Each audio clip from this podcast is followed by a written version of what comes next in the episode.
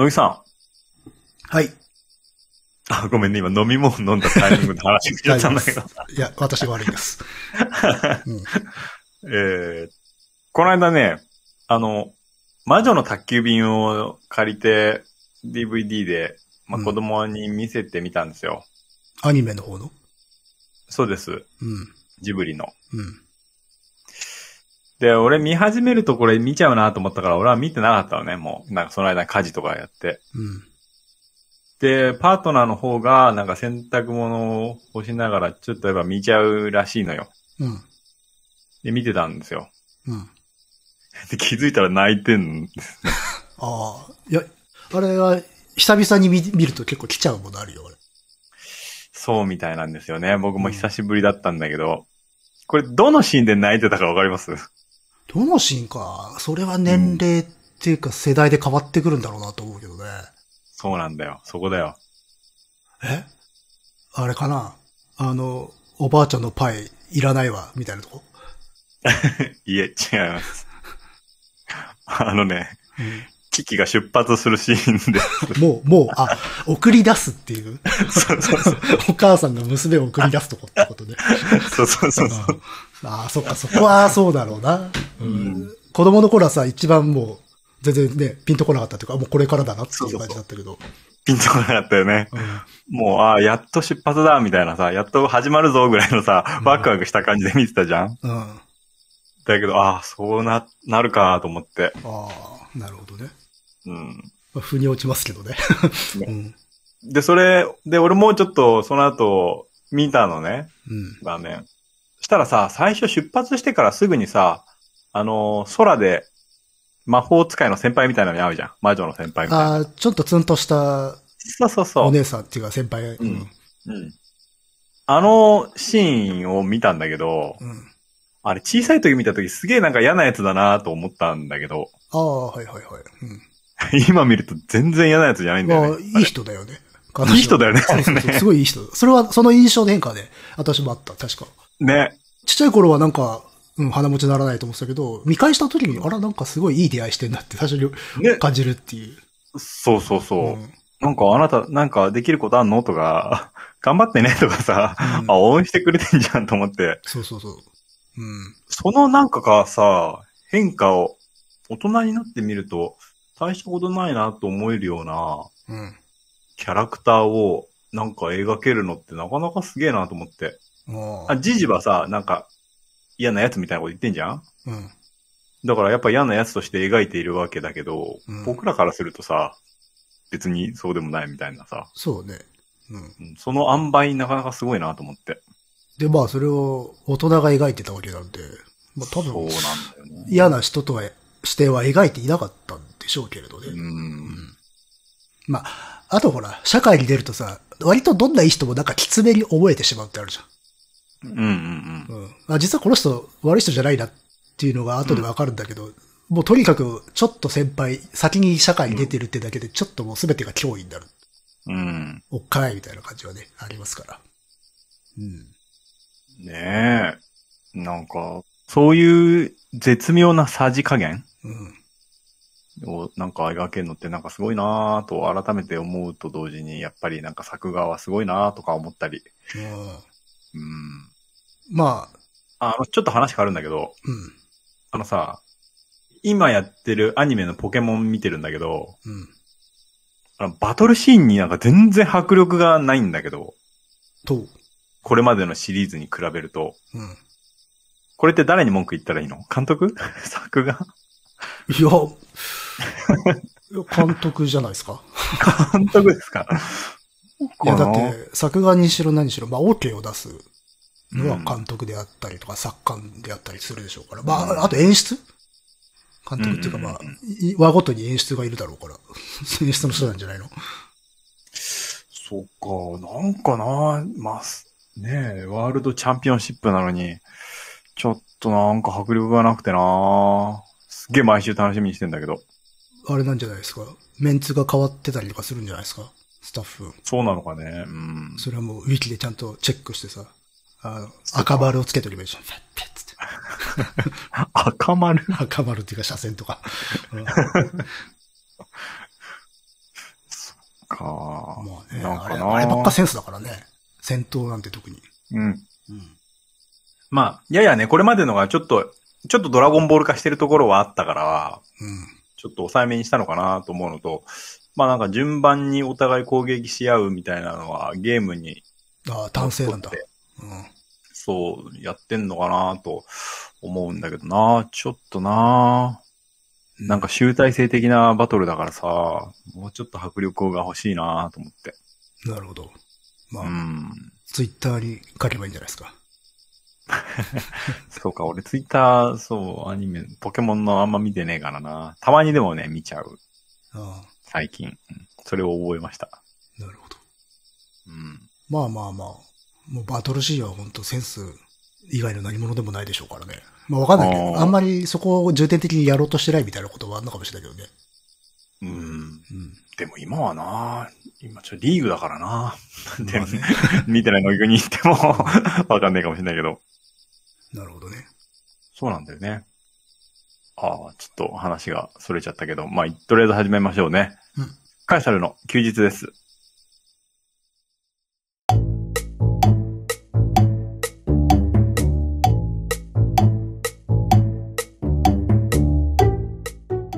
この番組は私がダニエルとクリエイターの乃木が、えーサイコロを振って才能目のお題に沿ったトークをしていくというトーク番組です。はい。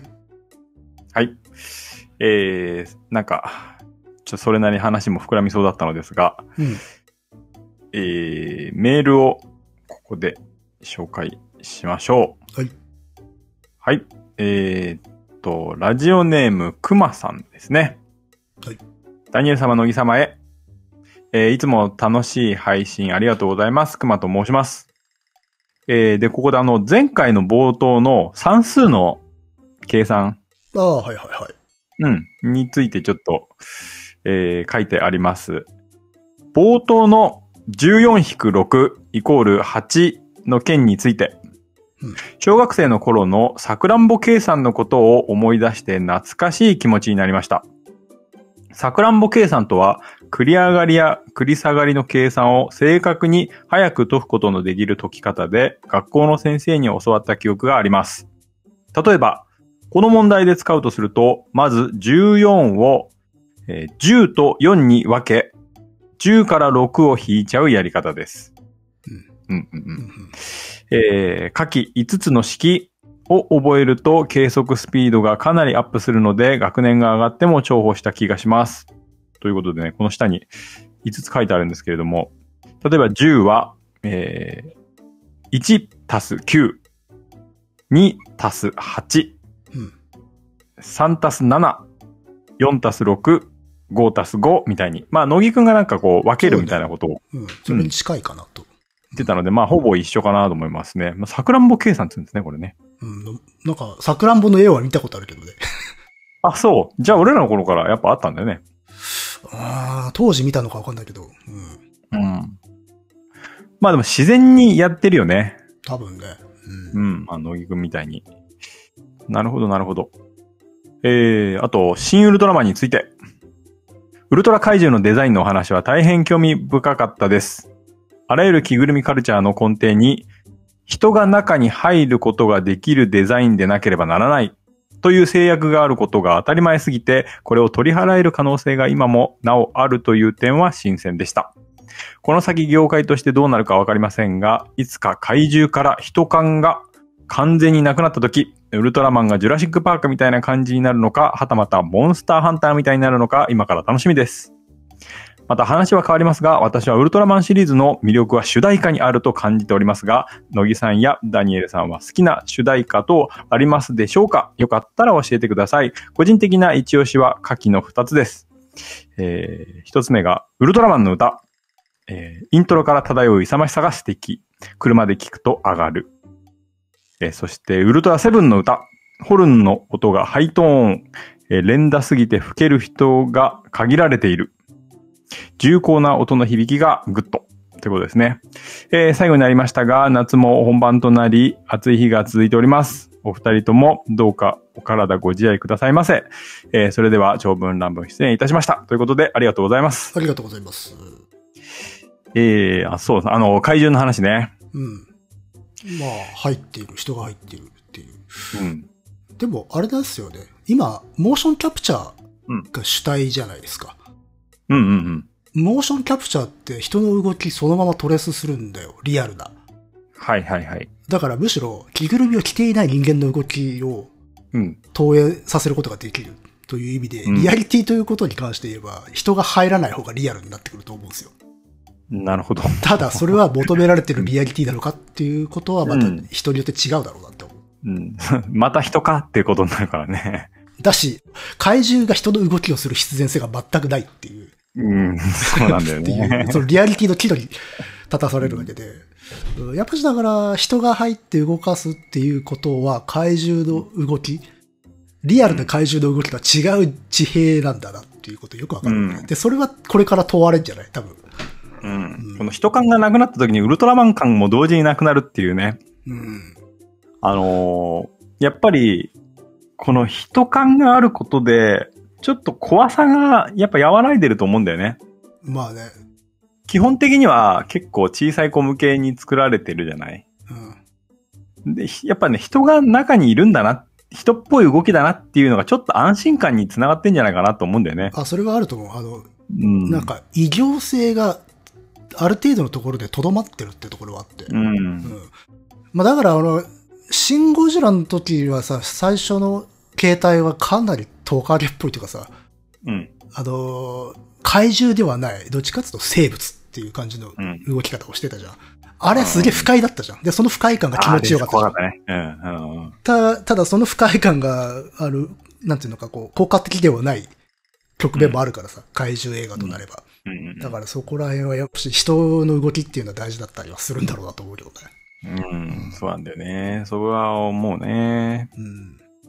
そう特撮と人。まあ普通のね、映画とかだったらいいと思うんだけど、このウルトラマンとかね、こういう特撮シリーズっていうものに関してはね、うん。人感重要なんじゃないかなってちょっと思いますね。まあだから、伝統芸能的な感じでその形式は残る,、残るんでしょうね。うんまあ、前回古典みたいな話したけど。うんううんうん。まあ、あの、そうそうそう。文楽みたいな世界になる。人は、まあ、ねうんいるんだけどいないことにしてるっていう。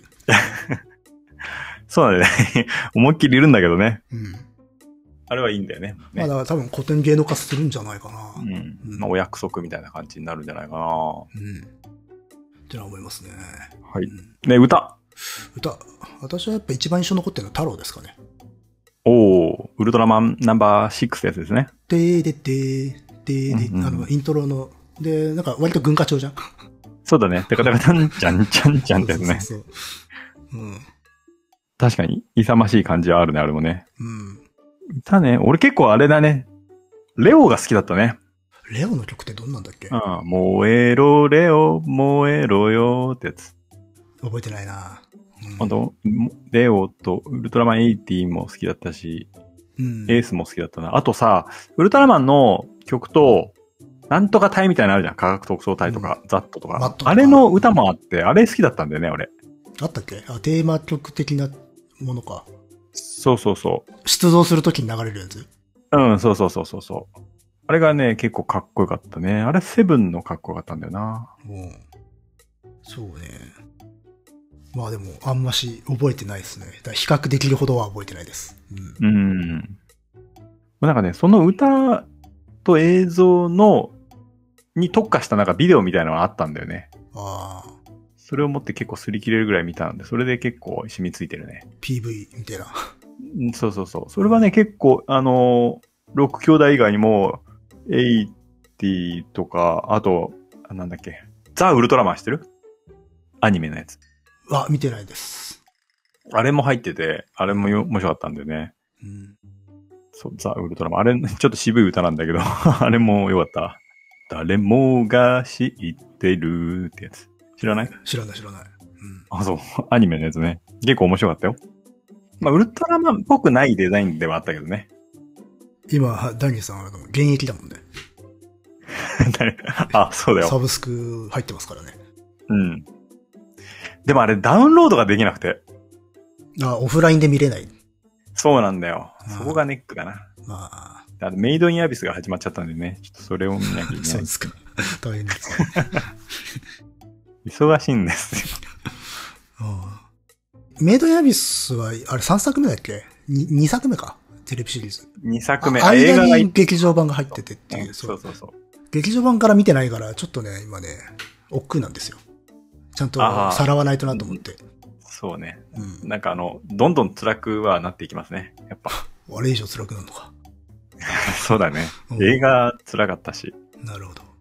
うん。まあ、ちょっとね、そこら辺、まあ、こなしていかないとなと思ってます。うん。うん。やべえなっていう感じだけどね。やっぱ見ちゃうな。うん。いいじゃないですか。うん。ってなわけで。うん。えー今回はメインとなるテーマは何も用意してないんで、うん。まあ、あの、雑談って感じです、今日は。うん。で、なんか、乃木くんはなんか本を読んだとかなんとかって？ああ、いや、読んだっていうか、前に読んでて、うん。ネタないなと思って、じゃあ紹介、それの紹介でもするかっていうのと、はいはいはいここのとこちょっと話題を割と聞くようになったん。で、おうその本の話題。いや、関連する話題、この本も含めてだけど。うん。で、えっ、とね、タイトル、これはね、いかついっすよ、タイトル。おエルサレム以前のアイヒマン。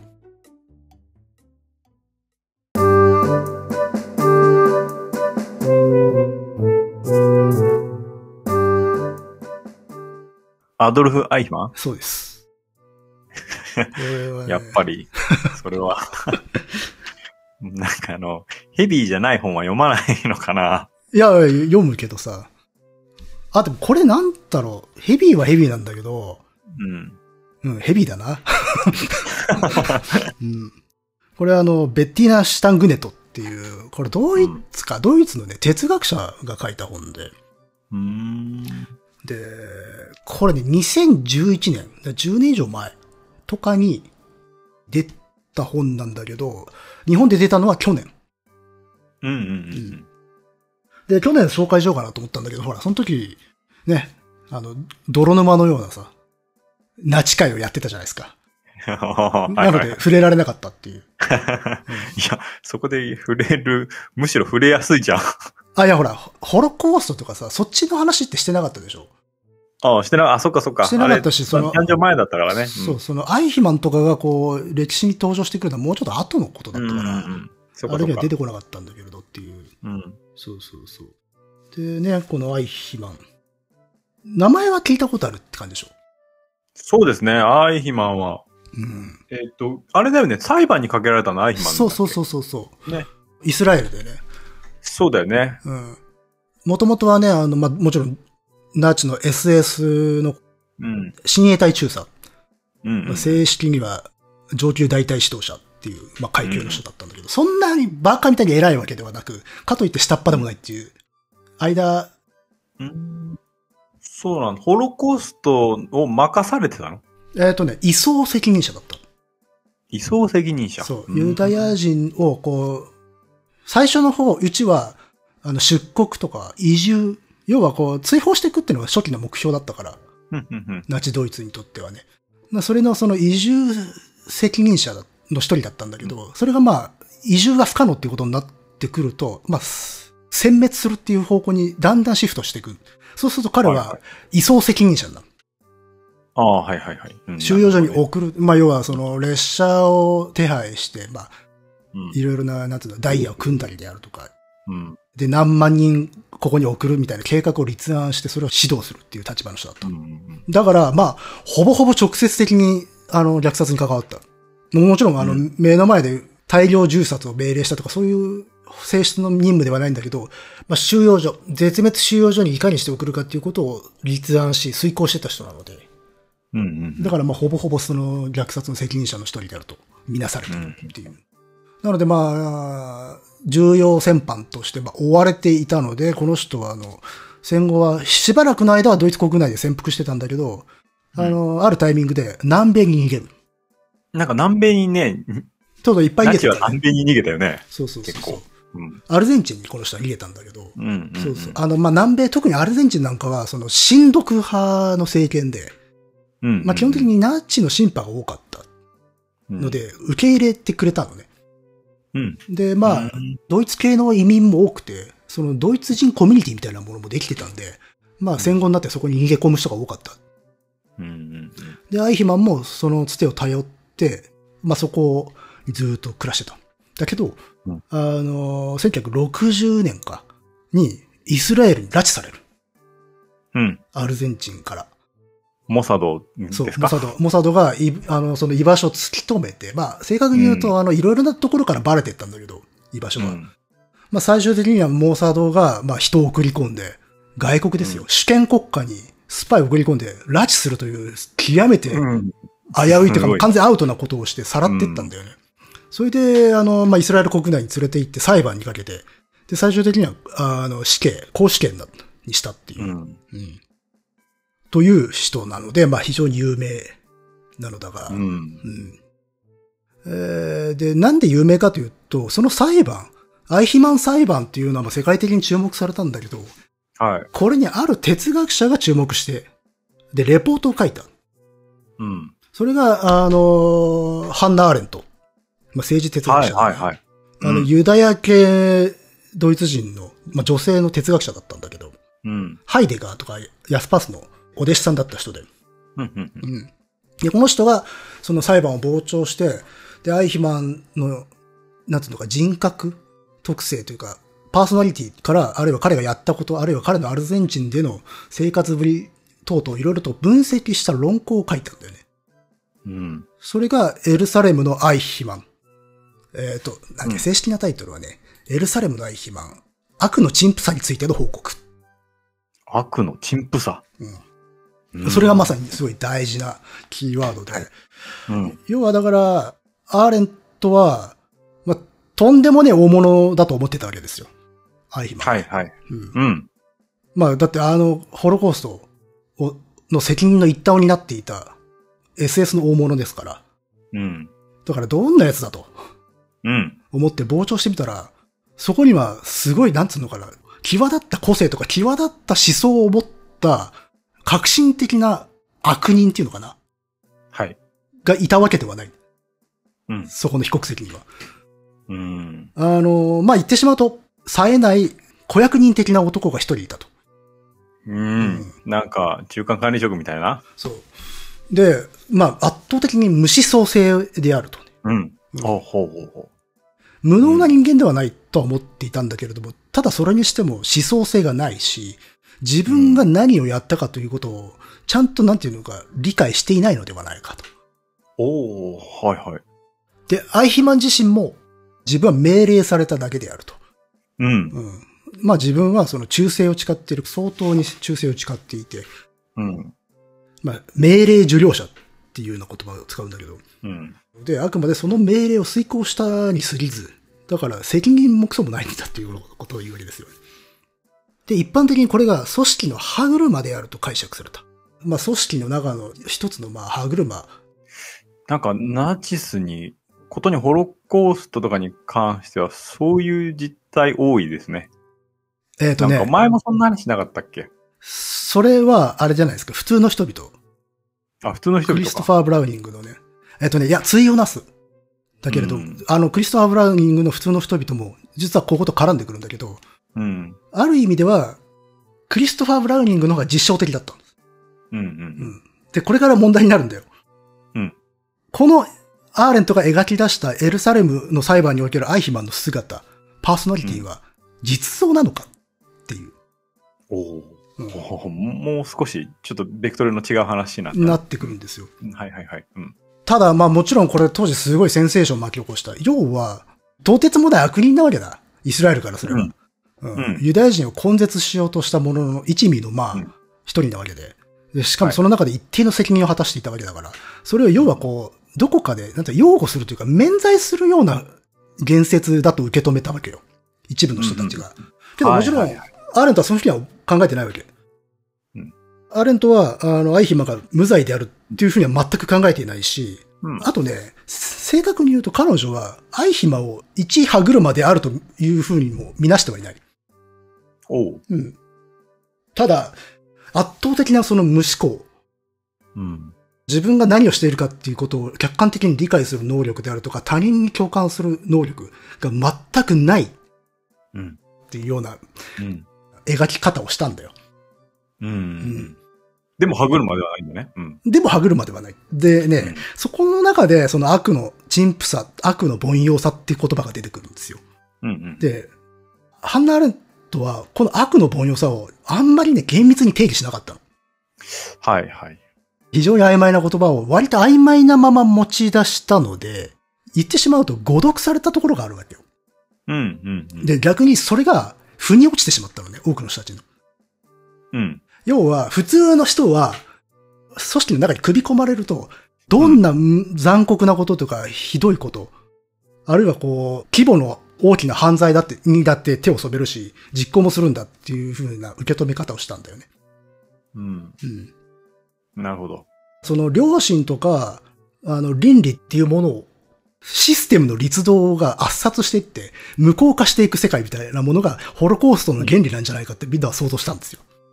はいうんうんうんうんうんそれがやっぱしなんかね、イメージしやすかったんだと思うんだよ。うん。うん。うん。なんでかっつったら、やっぱし圧倒的に普通の人たちが加担してたからっていう。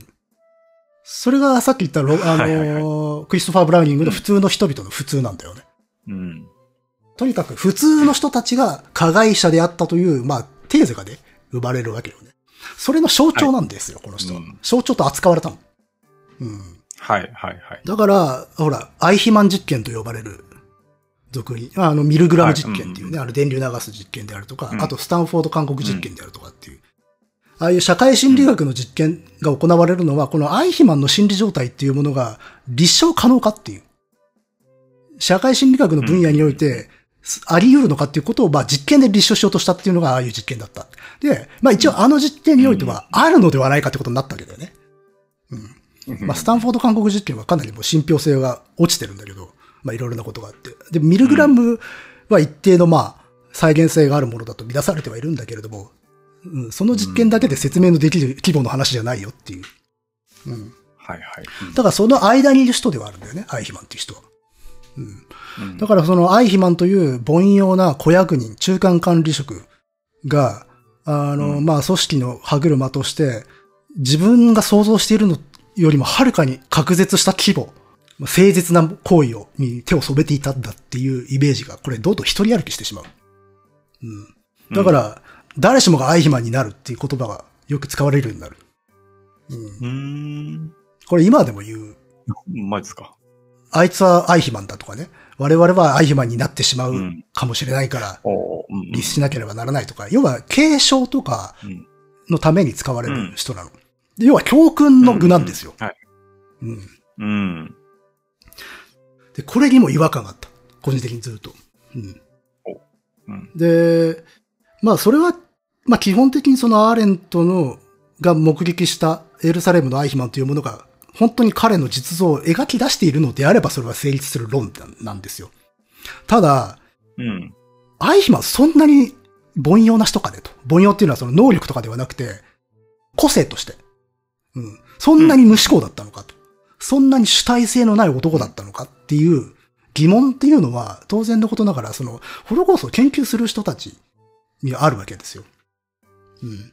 うん。で、基本的にそういうふうに考えられてないです。うん。ホロコースト、歴史学者、特にホロコーストを研究する学者たちは、アイヒマンをそういう小物だとは絶対思ってない。し、そんな没個性な主体性なき一官僚とはみなしてない。うん、むしろうん非常に創造性のある、まあ、クリエイティブっていう表現をよくされるんだけど、で、自発的な革新的な反ユダヤ主義者である。というふうに考えられている。うん。うん、で、うん実際に言われた命令だけを下してるしだったら、まあ、あの立場にはなれないんですよね。この人、あの大学も行ってないし、そんなにバックグラウンドあるわけじゃないんですよ。うん。うん、そうかそうかそうか。うん。それでその地位にはいけないと。そう、移送責任者になっているし、で、最終的に、まあ、この人は、まあ、いろいろなその収容所への移送に関わったんだけど、まあ、一番際立った、まあ、彼曰く実績としては、まあ、ハンガリーの移送責任者になった時に40万人のユダヤ人を、あの、アウシュビッツに送ってる数週間の間に。で、うん彼はこれを、あれは素晴らしい出来栄えだったって言ってるんですよ。ほうほうほうほう。あの、なるほどね。いいだけだと命令に従ってただけの、あの、一歯車が、そんなことを言うかと。うんで、彼は間違いなく自分の仕事ぶりを誇りに思っていたし、あの、自分がベストな結果を出すための努力もしていたし、出回しもしたし、提案もしている男だったと。そしてそれがうん、民族のためになることだとも思っていた。だから彼は革新的な反ユダヤ主義者で、自らの信念のもとに職務に忠実であった。し、あるいは彼は国民社会主義者、ナチスとして、服従することというのは、最もこの民族至上主義によって求められることだということを信念として持ってた。はいはいはい。うんだからこれは非常にね、こういう、この世界ではね、頻発するんだけど、同じことを言ってるんだけど、角度変えると意味が全然変わる。なるほどね。服従心で行っているか、命令をこなしているかの違いかな。あのー要はうん、俺は服従してたんだと。その時に、俺は服従して従っただけなんだって言えば、まあ、本当はやりたくないのにやってたってニュアンスになるじゃん。はいはいはい。うん。従うということは事実なんだよ。けれど、従うことも信念だったらばどうだろうか。なるほどなるほど。うん。うん。それはまた意味合いが変わるんですよ。で、彼は、うん。そのユダヤ人を、要は騙したりもしたんで、脅迫したり騙したりっていうことを使い分けて、あの、移送に持っていくっていう職務だったので、非常にそういうことに長けていたんだろうと。うん。まあそんな感じに直接的にも間接的にも嘘をつく。まあ嘘つきだったと。まあ少なくとも、まあベッティナ・シュタングネとはそう考えている。今回の紹介する本の作者は。うんはい。うん。で、ここでようやく本なんだが、うん。この、あの、ベッティナ・シュタングネとのエルサレム以前のアイヒマンっていうのはこれタイトル見ればわかる通り。さっきの出てきたあの、ハンナ・アーレントのエルサレムのアイヒマンに対応するタイトルなわけ。うん。はいはいはい。なるほどね。だから、エルサレムのアイヒマンっていうのは、ハンナ・アーレントが見たエルサレムにおけるアイヒマンの姿である。けど、それはうん、ペルソナであると。仮面だと。本当の彼ではないんだっていうふうに、シュタングレットは考えて、まあ、その、裏付けるための資料を集めて本を書いた。それがエルサレム以前。ハンナ・アーレントが目撃したエルサレムの前までのアイヒマンを見ようじゃないか。うん。ということで、まあ、彼が任務についていた戦時中から、アルゼンチンでの逃亡生活まで、うん。彼がいかなることを発言して、いかなることを思考してたのかっていうことを残された資料を白装して、再構成していったっていう。はいはい。だから、エルサレムで彼が語ったことというのは、すべて、まあ、嘘も含んでいたし、嘘じゃないにしても、さっき言ったような角度を書いてる。うん。それによって、新しいアイヒマンをアイヒマンは作り上げていて、その以前のアイヒマンというものがいたんだと。で、それは実はちゃんとし、残されている文献資料とか、記録に現れていて、それを多くの人たちがこぼしたんだってことを、この、シュタングネットは訴えてるわけ。はいはい。で、それは、うんまあ、当時、アーレントが、その、アイヒマンの裁判を傍聴ししていた頃とかした直後だと、資料的な制約が多かったので、確かにその実像に迫れなかったかもしれないんだけれども、まあ、この本っていうのは、そのアーレントのアイヒマン像を、なんていうか、こう、改める。まあ、どちらかというと批判的な本なんですよ。うん。ただ、アーレントは間違えてるみたいな章があるわけではないの。うん。ハンナ・アーレントはここでこんなこと書いている。みたいな断片が出てくるんだけど、あの、真っ向から批判した文章は全く出てこない。うんなるほどね。それはタイトルで完了してるから。うんうん。なんか、クールな方法ですね。そうそうそうそう。で、まあ、当然、アイヒマンに興味を持つ人っていうのは、そのアレントが描いたアイヒマンっていうのをもう前提としてるから、知っているので、うん。当然このタイトルを見た時にハッとするっていううん。仕掛けにはなっているので、やっぱし、これは初めてアイヒマンについて知りたいと思う人が読む本ではないんだけれども、ただ、興味のある人だったらこのタイトルを見て気づくものがあるっていう仕掛けになってる。うんまあ、い今だからこそできたという感じはするけどね。そそ。そうね、まとまったその資料にアクセスすることができるようになったからだっていうのもあるんだけど、あと、心情的な問題もあると思うね。感情的な問題か。うん。その、愛肥満っていうものに対する感情が、やっぱり年代でそれなりに変わるとは思うんだよね。うん。まあ、ハンナ・アーレントの時代と。うん。うん。あ、それは、あのーそこを利用した、アイヒマはそこを利用したっていうふうにも捉えられているね。ほうほう。シュタングネットは。えーまあもちろん、あの、直接的にそういう同じこと言ってるわけじゃないんだけど、うん多くの人たちが求めるものをアイヒマは提供して罪を逃れようとしたんじゃないかっていう。はいはいはい。うん。要は理屈が欲しかった。まあ彼という存在に直面した人々がね。うん。うん。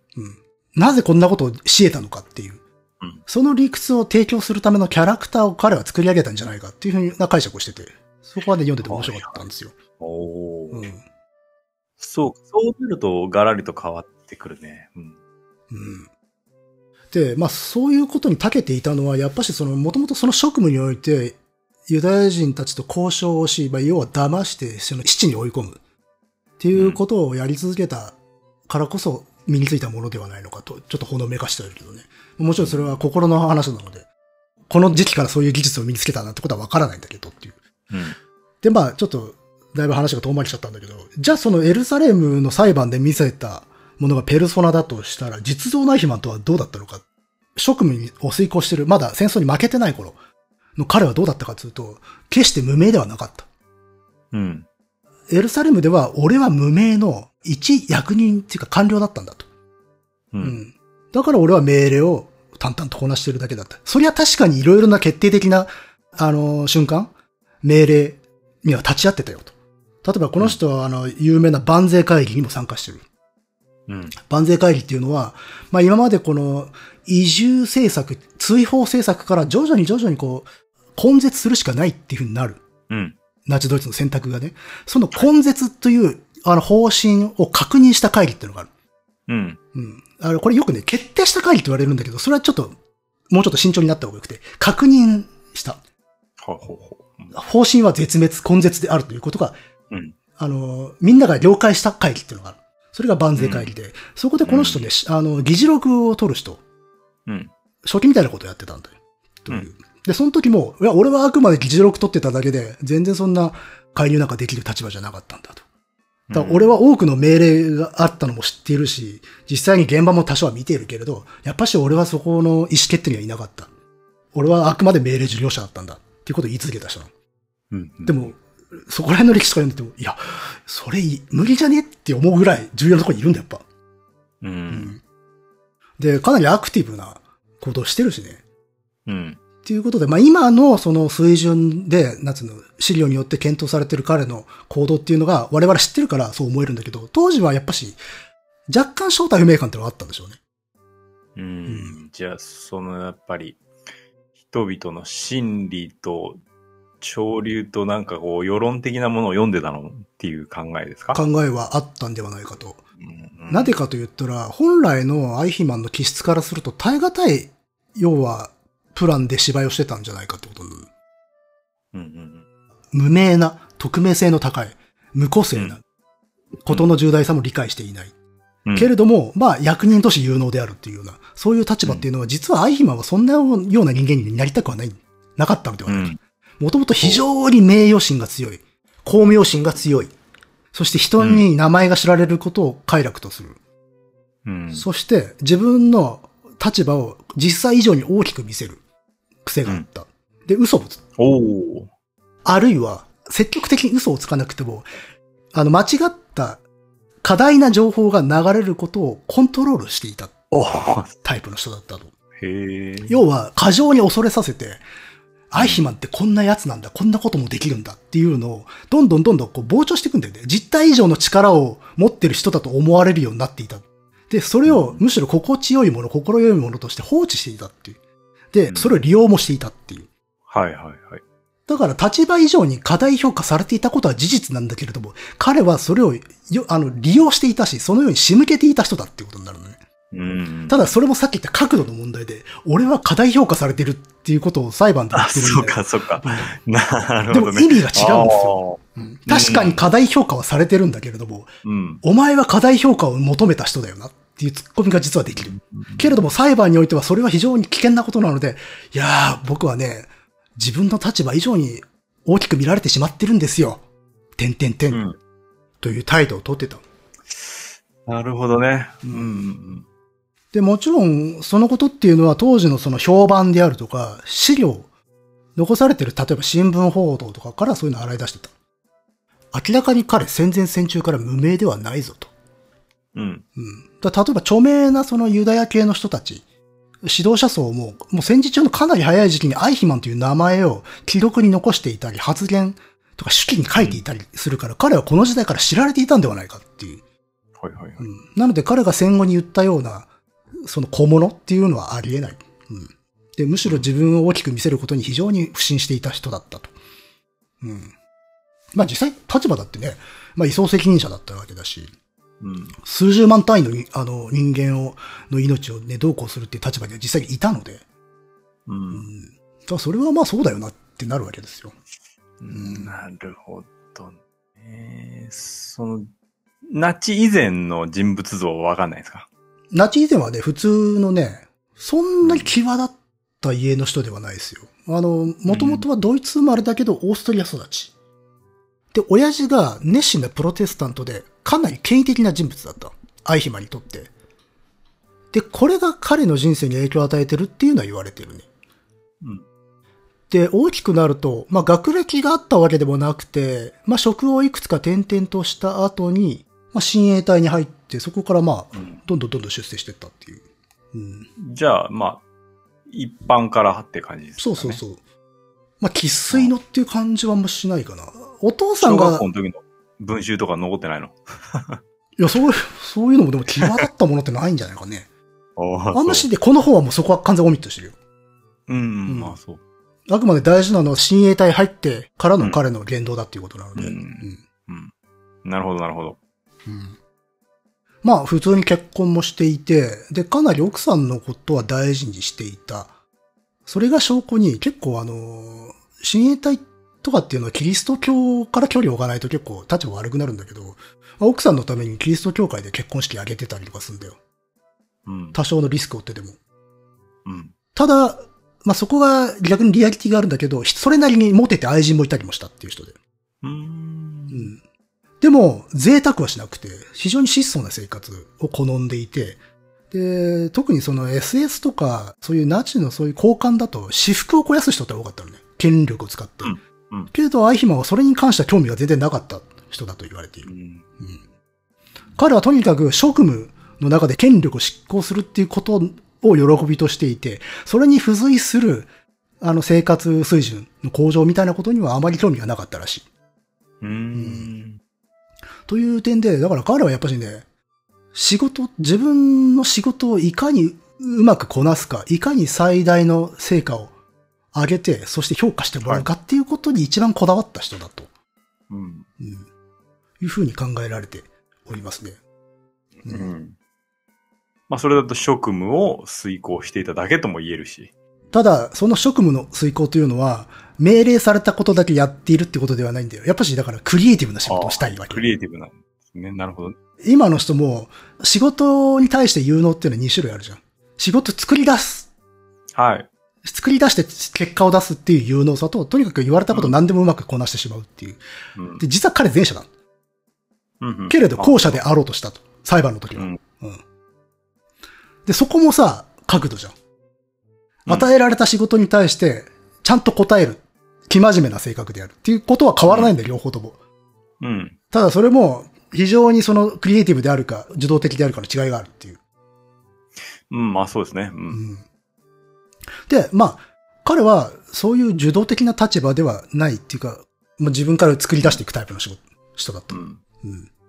まあ実際だと、自分だって支持する立場だしね、この人は。うん。うん。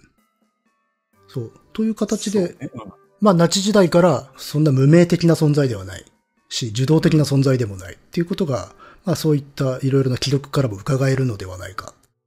うん。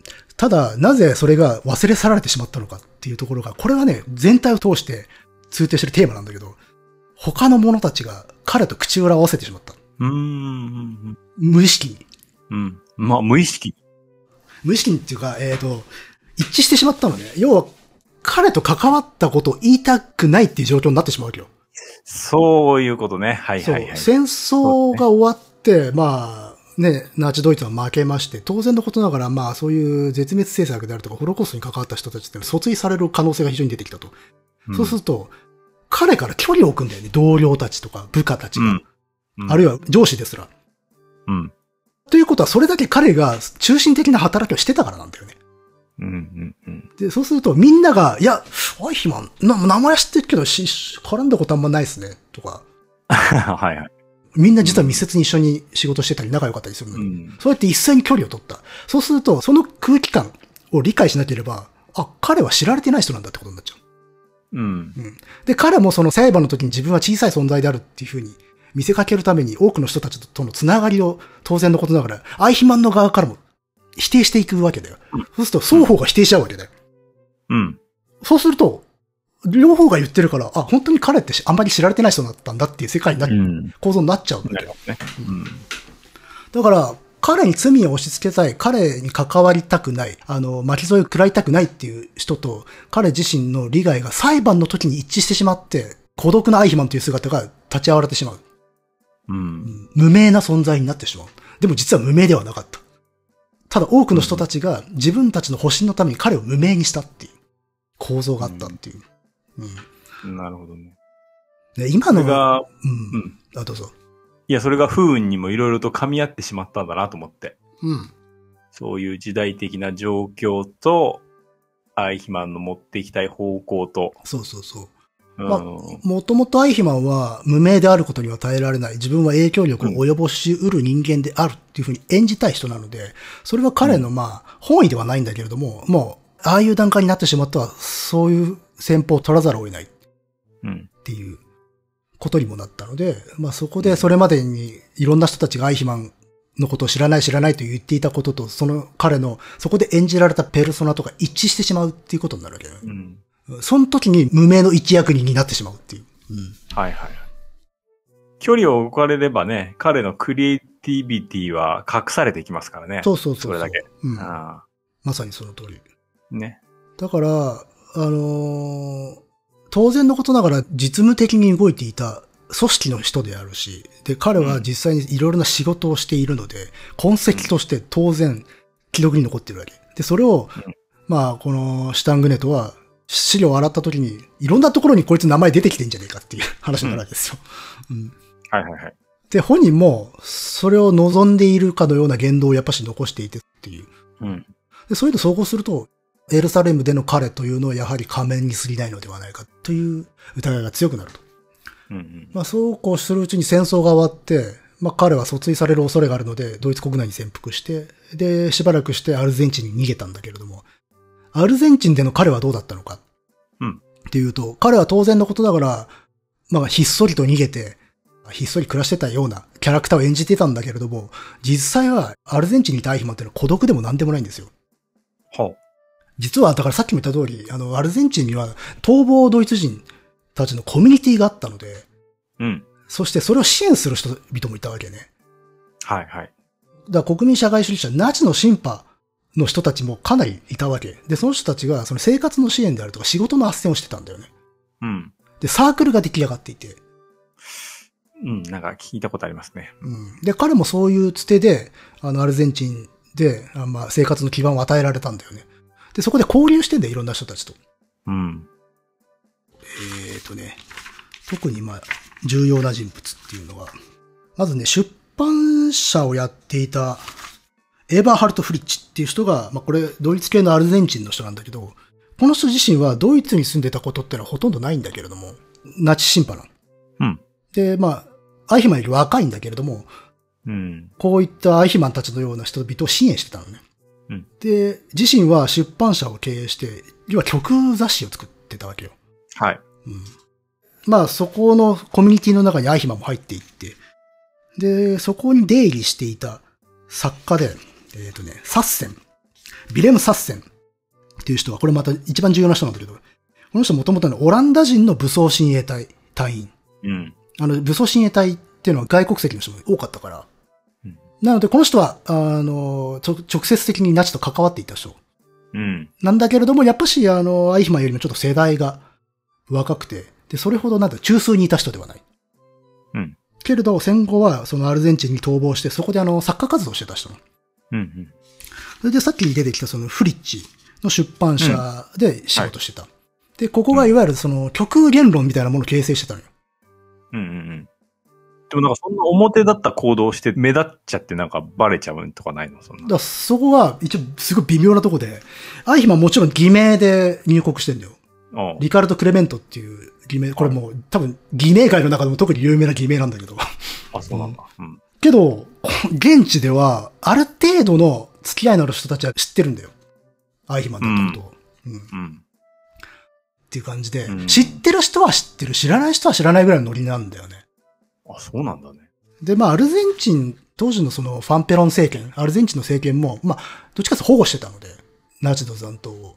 まあ、だから、即、危険が及ぶという感じでもなかったのでもないかなと。うん。なので、ある程度は知っている人がいたっていう状況らしい。うんうんうん。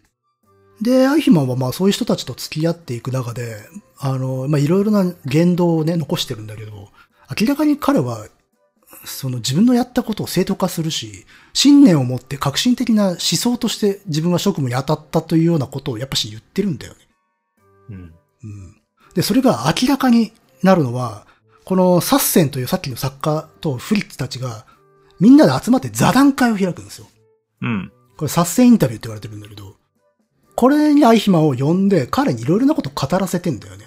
うん。で、それを当時出たてだったテープレコーダーで記録していて、それを文字起こしして、大量に記録してった。ほうほうほう。で、今回の本っていうのはそれを、に依拠した、それがメインなの、本になる。はいはい。で、要はそのサッセンインタビューでアイヒマンが何を語ったのかっていうのがテーマで、そこで語られてるアイヒマンという男は、エルサレムのアイヒマンとは違う姿をしている。うん。うん。うん。はい。うん。というのが、まあ、この本の、まあ、骨子っていうかメインのとこなんだけど、うん。まあ、なんでそのサッセンたちは、そういう座談会をやったかというと、彼らっていうのは直接的にその絶滅政策、そのナチのユダヤ人政策っていうものに関わってないんですよ。うん。だから、審判なんだけれども、分かってないの状況。はいはいはい。けれど、戦後しばらくすると、そのナチドイツがユダヤ人に何をしたか、何が行われていたのかっていう話が書かれ始めてくるの。はい。その時に600万っていう数字が出てきた。うん。600万のユダヤ人を殺したんだっていう。はいその言葉ってアイヒマンから出てんだよね。あ、そうなんだ。そう。で、そういう中で、基本的に彼らというのは、まあ、修正主義に走るわけですよ。はい。そんなことするわけがないと。うん。我らが信奉するその国民社会主義者たちが、はいはいはい。ヒトラー総統がそんなことするわけがないんだっていうことで、それはユダヤの陰謀なんだと。うん。ユダヤが、あの、そんなありもしないような大虐殺をでっち上げて、まあ、あったとしても非常に小さい規模のものだと。それをうん新消防隊に大きなものにしてって、で、いろいろな横車を襲おうとしてるんだっていう、あの、修正主義士官を作り出そうとするのね。で、そういう実際言説を、その、彼らが運営している雑誌でも発表してたりはしたんだよ。うん。でも、いろいろな書籍が書かれていくうちに、これ、マジなんじゃねえかってなって。要は自分たちの今までの主張とかでは、覆し得ない事態になってきてるんではないかってなった時に、うん。では中枢にいたっぽいアイヒマンを呼んで、否定の材料となるような証言を引き出そうではないかと。うんうんうん。要は否定してもらいたかった。はい。うん。あるいは、まあ、どういうディテールだったのかということを聞き出したかった。うん。という目論みがあったと考えられている。ところが、アイヒマンは、そういう空気感を察してちょっと控えめにしたりとか、過小に話を作り変えることもあったんだけど、うん。なんか空気読めないタイミングで、いや、やってやったぜって言っちゃったの。ほう。うん彼はその、あ結構終盤の方で、勝手にまとめに入っちゃうのね。座談会の。で、うん演説をぶつんで、その時にこれ有名なセリフなんだけど、コルヘアによると、1030万人のユダヤ人がいたと。人口の統計で1030万人のユダヤ人がいた。で、我々は、その1030万人を全て殺すことができなかったんだということを言ったの。ほうほうほう。えーと、これもうちょっと、そうね、正確なニュアンスだと、えー1030万人いるユダヤ人のうち、1030万人のユダヤ人を殺したというのなら、私は満足してこういうことができよう。よかろう。我々は敵を殲滅したと。ところが運命の悪巧みによってこの1030万人のユダヤ人の大部分は生き残っている。というね。つまり我々の務め、任務は失敗したんだってことを言ったの。はいはいはいはい。それに、そのサッセンたちはドン引きしたんですよ。ああ、そうなんだ。彼らが期待しているのは600万人なんたら虚妄であると。うそんなものはユダヤの陰謀に過ぎないんだと。いう現地が欲しかったのに、有利こと書いて、最終目標は1030万人だったけど、結局達成できなかったぜっていうことを彼は言ってしまったっていう。うん。うんということで、あのー彼のなんつうのかな、こう、自分のやってることの大きさっていうものを示したいという欲望と、でも、保身のために隠さなきゃいけないという、まあ、計算とっていうもののバランスが、こう、すごい結構で、細かいところで立動してたんだよね。それが弾けちゃって、そういうことを言うタイミングがあったっていう。うん。うん。で、基本的にでもそのサスインタビューの彼っていうのは、やっぱしそれは崇高な理念として、自分が持っている思想とか心情とか、信念ゆえにそれに従事していたんだっていうことを言ってるわけで、やっぱしこれは確信犯なんですよ。うん。うんなので、それはエルサレムのアイヒマンとは違う姿だよねっていう。うん、サッセンたちはそれをちゃんと記録したんですね。記録はしてた。うんうん。ただ、それが非常にまあ、なんていうのかね、外部の人間が読みにくい記録になってたんだよね。ほ座談会なので対談形式なわけで、本当だったらうん誰が言ってるのか、喋ってるのか、これは誰がの発言なのかっていうことを普通書くじゃん。う。うん。そういうのは一切ない。ほもう発言をこう、羅列したような形になってたの。まあ、音声があるやつはいはは聞き分けられるんだけど、う。うん。あ、の、紙になっちゃってるやつは、もうそういう書き方をしてるので、非常に判読が難しく、しかうも、その、文脈とかを理解してないと、外部の人が今何の話をしてるのかすら理解するのが難しいっていう文章だったので、なんつうのか、それを包括的に研究するっていうことが非常に遅れたんだよね。う。うんん。これは、あの、世に出るんだけど、一部が。あ、でも裁判中に出るんだけど、でもアイヒマン自身があれは嘘だと言ってしまったんで、んなんだっていうことで、信憑性が一気に低下したの。うん。まあそもそも一部の断片だけだったし、だからそのアイヒマンにとって致命的になるような部分っていうのが証拠として採用されなかった。う。うんん。だから、そんでそのままね、なんとなく忘れられていったっていうものだったと。で、今でもやっぱし、あの、閲覧、大部分閲覧することは可能なんだけど、3箇所の文書館に保管されていて、すごい遠いところにある。離れていて。で、うん通うのが非常に大変なんだと。うん なるほどね。で、時間もかかると。で、さっきも言ったよう通り、非常に読み取る、判読することも難しい、理解することも難しいという文章なので、根気を持ってちゃんとややる人がいなかったので、割と放置されていたと。うん。で、断片としては知られてたのよ。有名な言葉とかもあるわけだから。はいはいはい。ただやっぱし、トータルで見ていこうという試みがあまりなされてこなかったので、その、アイヒマン像というものが修正されなかったんではないかという。なるほどね。という本なんですよ。で、それをまあ、本当に細かいはいはい。文献とか記録を拾い集めてきてさ、まあ、600ページくらいあるのかな、これ。そんなに。そうね、600弱だね。っていう本なんですよ。で、まあ、明らかにあの、ウェイトはもうアルゼンチン時代。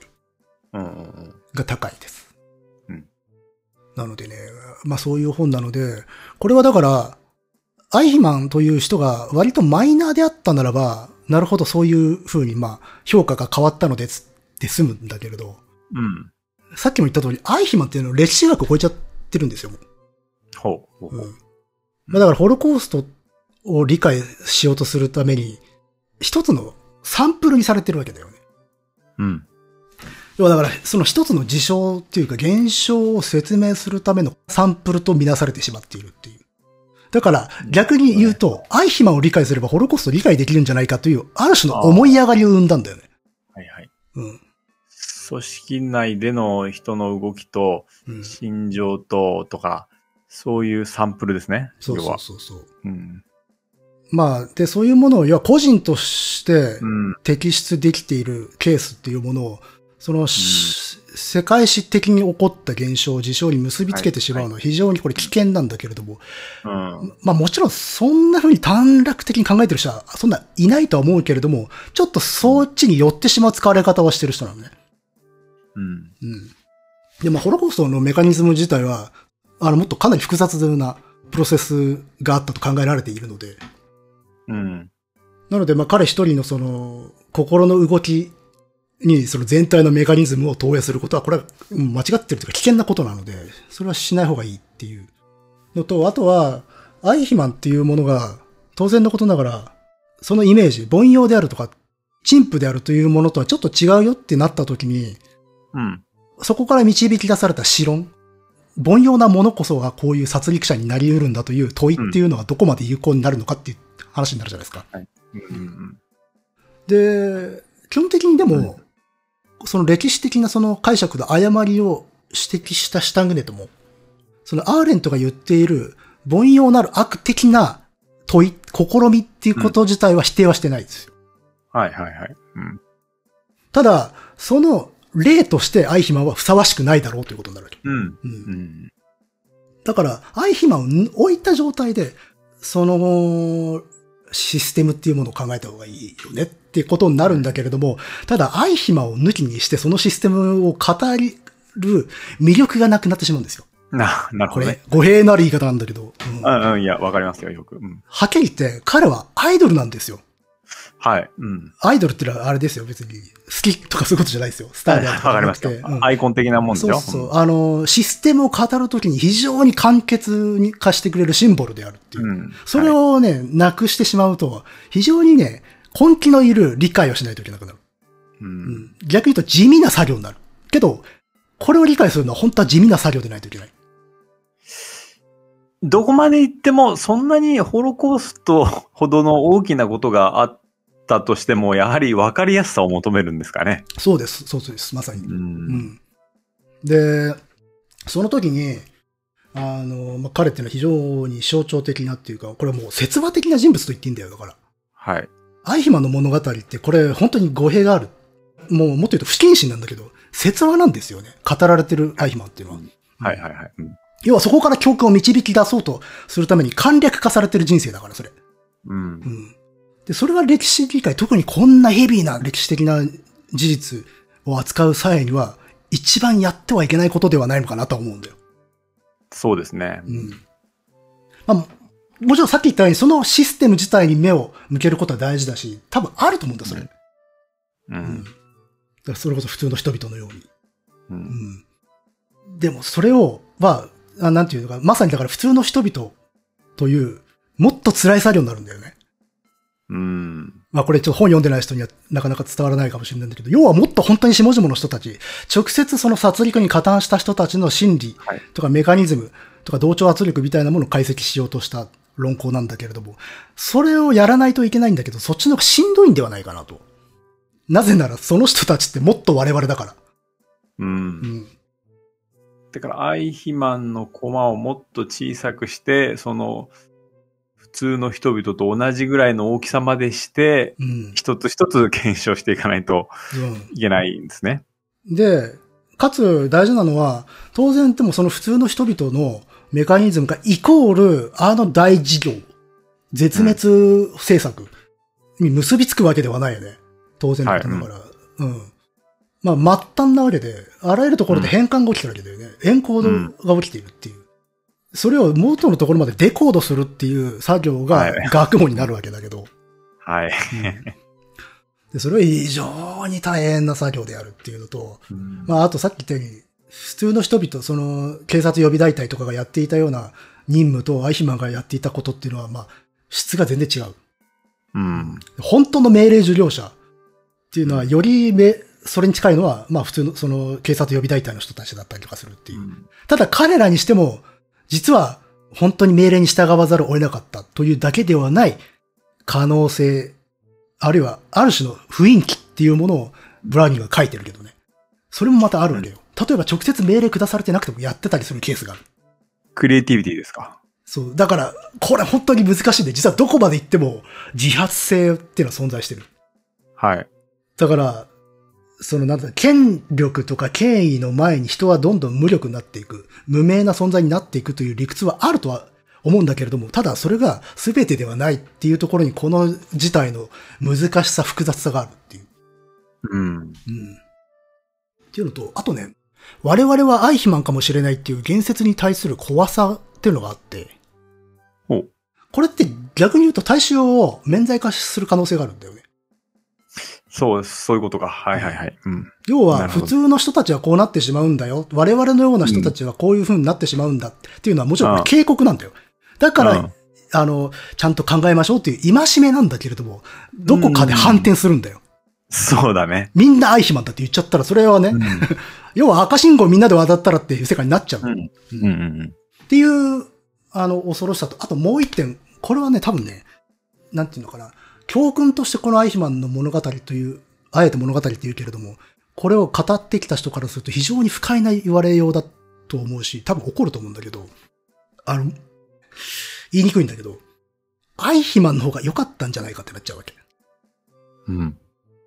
本当に我々が加担者になるという可能性を考慮するんであれば、さっき言ったブラウニングの普通の人々はい。の世界なんですよ。我々が比較すべきは。はいはい。うんうんううんん、我々はどう考えたって、あの、みんながみんなアイヒマンのような立場になれるわけないんですよ。その組織の中で。うん人口比で言ってもだよ。うん。だから圧倒的に我々がもしも加害者っていうか加担するのであれば、多分銃を取って、あの、後ろから後頭部とか頸椎を撃ち抜く立場になるんです。はいはいはい。多くがうん。うん。なのに、そういう比較、そういう教訓が生まれないのはなぜなんだって。なんでみんなアイヒマンになることだけを恐れるんだってなるんですよ。うん。そうですね。しかもそのアイヒマンっていうのも、うんペルソナを剥いだアイヒマンではないですよ。はい。エルサレムで見せたアイヒマン。うんうんうん。要は、まあ命令を聞くだけであると。自分が何をしているか、客観的に理解できていない、うん。うん無思想的な存在としてのアイヒマうん。ンが、実は一番楽なんじゃないかと思っちゃう。ほう。もちろん、そんなことはないってみんな言うと思うんだ。それを主張する人は。いやうん、これは警告、警鐘なんだと。うん。うんそういう恐れ、あの、我々はその何万人を死地に追い込んでしまうという立場に容易になってしまうっていうことを常に言い聞かせていないと、そっち側に行っちゃうから、警告として我々は常に己に発し続けなければならないんだっていうことだと思う。で、そのうん動機は多分、正直にそうだと思うんだよ。けど、うんやっぱし我々は、銃を取って人を撃つ側の立場になる可能性のことの方を大きく捉えないといけないはずなんですよ。うんうんうんうん。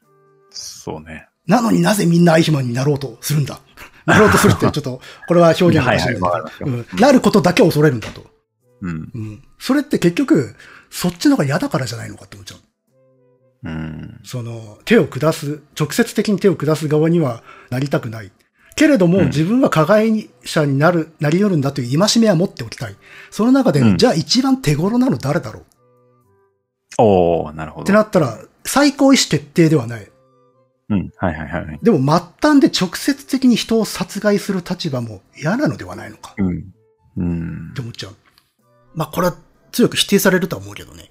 いや、でもよくわかりますよ、その説明で。うん。だこれはすごく意地の悪い見方なの。でもうん、たまにそれを感じてた。そういうまあ、見てた時に。うん。そういうこと言われることによって、より、んなんつうんだろう。間違った愛肥満像は強化されるし、うん。逃げの切符としても使えるし、っていう。うん。悪い側面ばっかり強化されるね。う。うんん。まあ、もちろん多くのね、人はそういう、あの、偽善性ではない。真面目に考えてそう言ってる人もがほとんどだと思うんだよ。はいはい。思うんだけど、メカニズムは働いてんじゃないかなと思う。無意識の。う。うんん。なんで結構中間管理職なんだっていううんの。もあるしね。うん。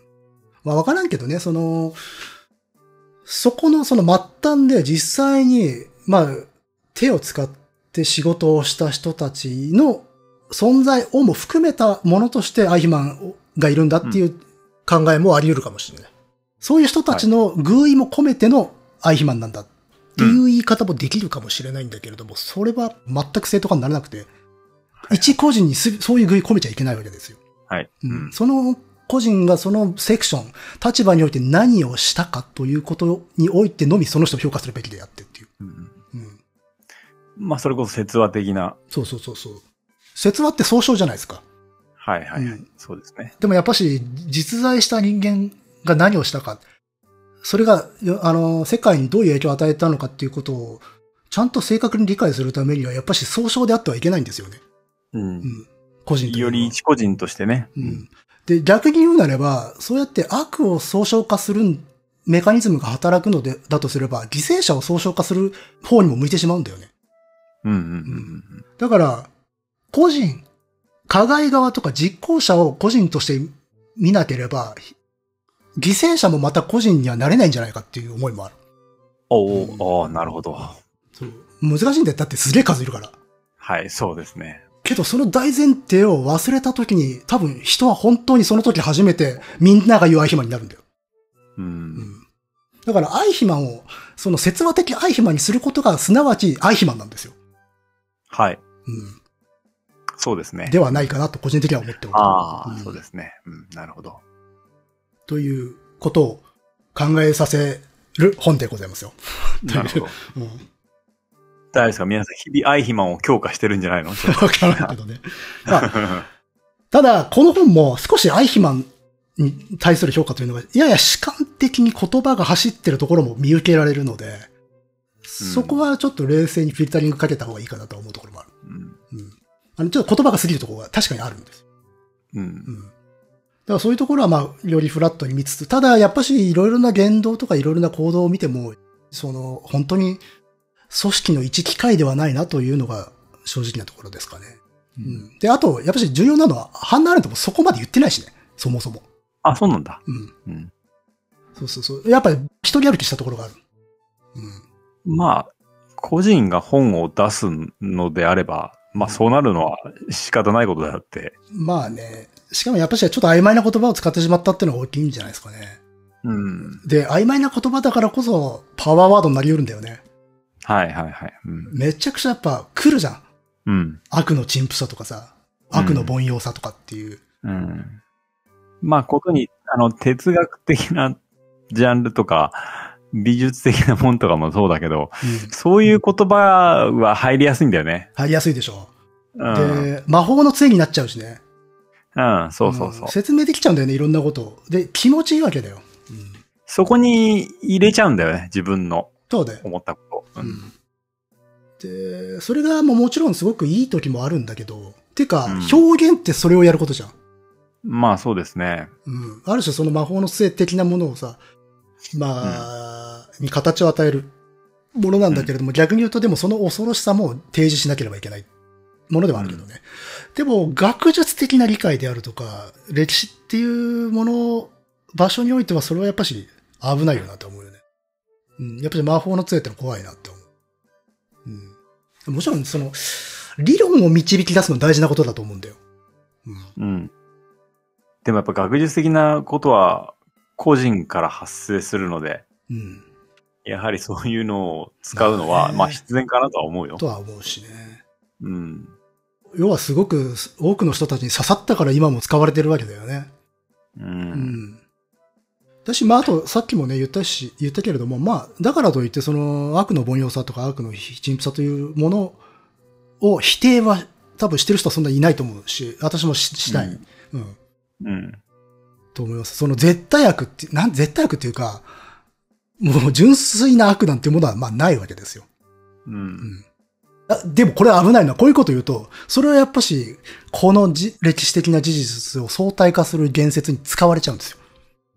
うん。で、それが恐ろしいので、あの、要は、ポリティカルコレクトネスとして、絶対悪としてるわけで。はいはいはい。でも、なんていうのかな。利用されない想定で言うならば、絶対悪というものは定義が非常に難しいよねっていううん。ことは変わらないですよね。うん。まあ、絶対悪って、要はあれですよ、あの、絶対に許されない罪とそうでないものっていうことではなくて、悪という性質、固有の性質を持った純粋な存在としての絶対悪っていうものがあるかどうかって話。はい、わかりますよ。罪としてとかうん。は、これはまた別次元の話で、うんうんはっきり言ってこれは全く肯定化、相対化できないうん。ことなので、うん、それをあの取り違えられてしまうと非常にこれはうん困るっていうところで。うん。そ、それ、そこは取り違えられるとこ大変なこと。大変なことなんだけど、そういうのがめちゃくちゃ多い業界やん、これ。うん。まあ、うんそうですよ。うん。そうなんですよ。というのがね、ありましてっていう。だから、この本は、これ単品でちょっとおすすめをしにくいというのがあって、その前提というか文脈があって読むと、非常にうん。熱い本じゃないですかね。物理的にも熱いし。というね。え、ちなみにあれです。えっ、とね、ミスズ書房から出ています。おうで、ミスズ書房が偉いのは、さっきまあこれまで散々触れてきたハンナ・アーレントのエルサレムのアイヒマンもミスズ書房から出てます。ほうほうほう。うんなるほどな。だから両方読めばいいんじゃないですか。大変な、大変な作業ですけど。いまあ、軽くドンキになりますね。や、ドンキですよ。まあ、でもあれだね。例えばこう、ホロコーストに関して興味がありますっていう時に、ここら辺の本よはおすすめはしないです。うん。うん。まあそうね。これ聞いて、アイヒマンの名前を初めて聞いたとか、ね、そういう場合はやめた方がいいですね。まあ、普通に、あの、もうちょっと他の通史っていうか、トータルで語っているものを読んだ方がいい。うん。あとは、まあ、散々出てきたアーレント。うん。まあアーレントといえば、有名なら、あれ、エルサレム大肥満と全体主義の起源。うん。まあでも全体主義の起源が一番有名ですかね。うん。まあこれもでも関連する。まあそのナチズムとスターリニズムであるとかっていう、要は、まあとんでもねえ、これまで歴史上存在したとんでもねえ 政権。まあその全体主義っていうものはどいかにして生まれるのかっていう、そのメカニズムっていうものを、まあ分析した論考っていうのがあって、それでもそのうん反ユダヤ主義っていうことにに指数は割いてるっていう。だからこれも関連が深い著作っていうことになりますわな。うん。うん。そうそうそうそう。で、まあ、歴史学者はやっぱりそのアーレントの評価っていうのは非常に限定的なんだけれども、アーレントを研究している同じ畑の人たちはやはり今でも高く評価するっていう感じなのかな。うん。あんまし向こう側のことがわからないんだけど、温度差はある。うん評価に。うん。うん。それ何でもそうよね。分野が変わると。うん。という形なので。まあだからどっちにしろ読んでみたらいいってことですよ。うん。うん。ってな感じですいません、長々と。いいえ、いいえ。いや、まあ、じゃあ今回はその本に関してで、ええいろいろと、うん、話が膨らみましたが。ちょっと雑談という感じではなくなかったんですけど、こうなっちゃいましたね。まあなるわな、この。いいんじゃないですか。な、ネタなかったんだよ、何も。うん。ええ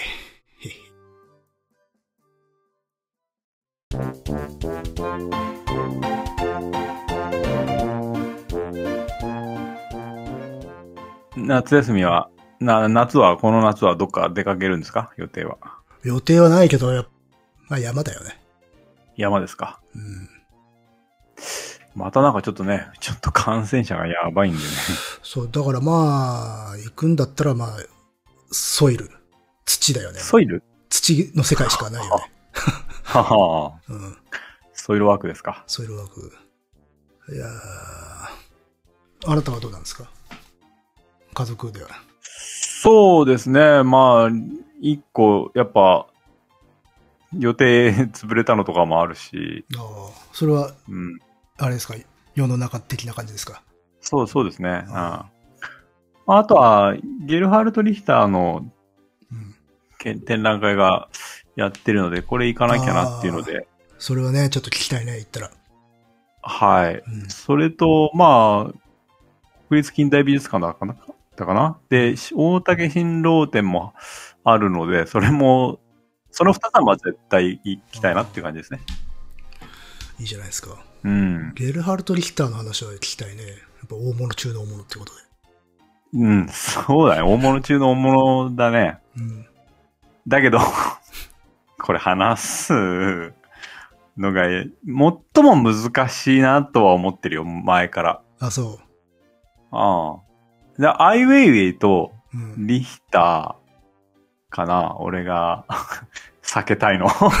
避けたい。避けたいっていうことは一番面白いってことではあるんだよね。うん、避けたいのはそうだね。そのあたりは、ほんと避けたいなと。いいじゃん。この勢いであの、リヒターのビル・ケナウについてさ。あ、そう、俺思ったよ。ビル・ケナウに関して書籍読んでると、やっぱハンナ・アーレントとか結構出てくるし、まあ、あの、表彰可能性みたいな話になるでしょ？うんそうそうそう。うんテオドラ・アドルノとかさ。うん、あ、そうそうそうそアウシュビッツ以降、詩を書くのはうん野蛮であるっていう。う。うん。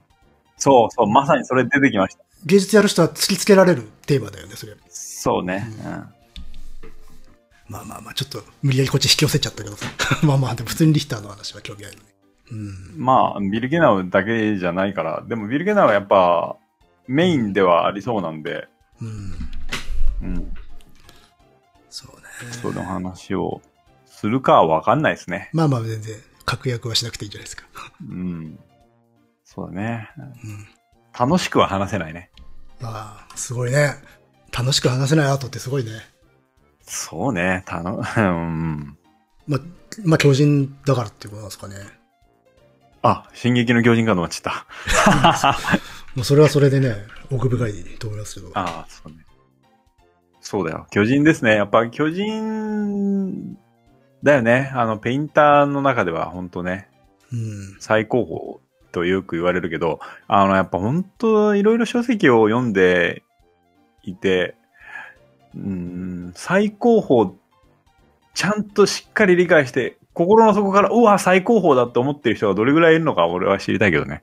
なるほど。やっぱしちょっと、あの、名前で押されちゃってることも、ところもある。押されてると思うよ。うんあーまあ、権威ってことよね、だから。うんうん。いや、マジほんと、難しいんだよな そりゃそうですけどっていうこともあるし、うん。またね、あのー屈指の論理派というか、あ論客なんでね。あ、なるほどね。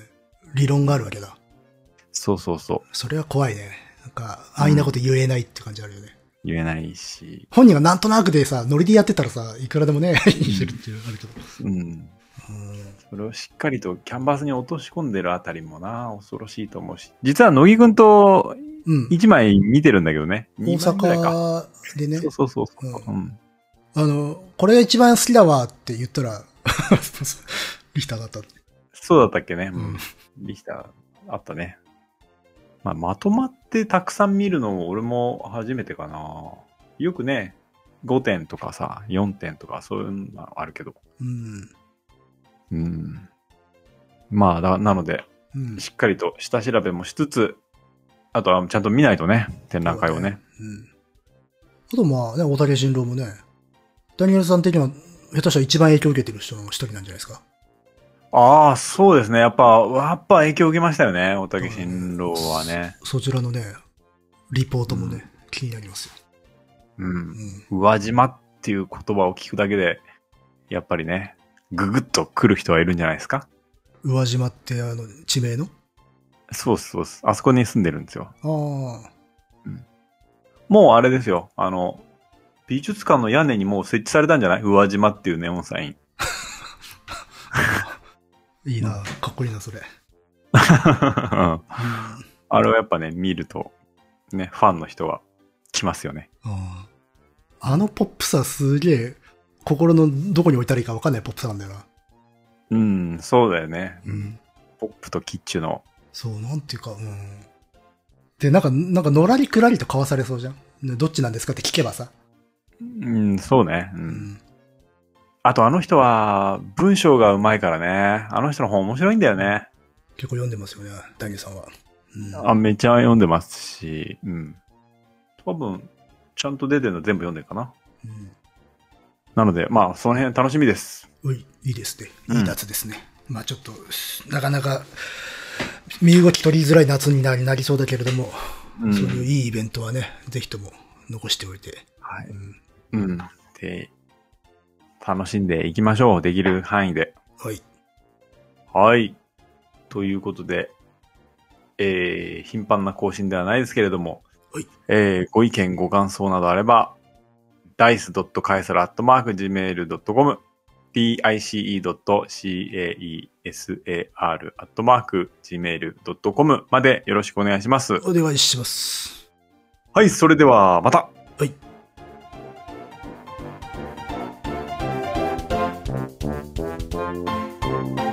ヘビーはヘビーなんだけど、うん。うん、ヘビーだな。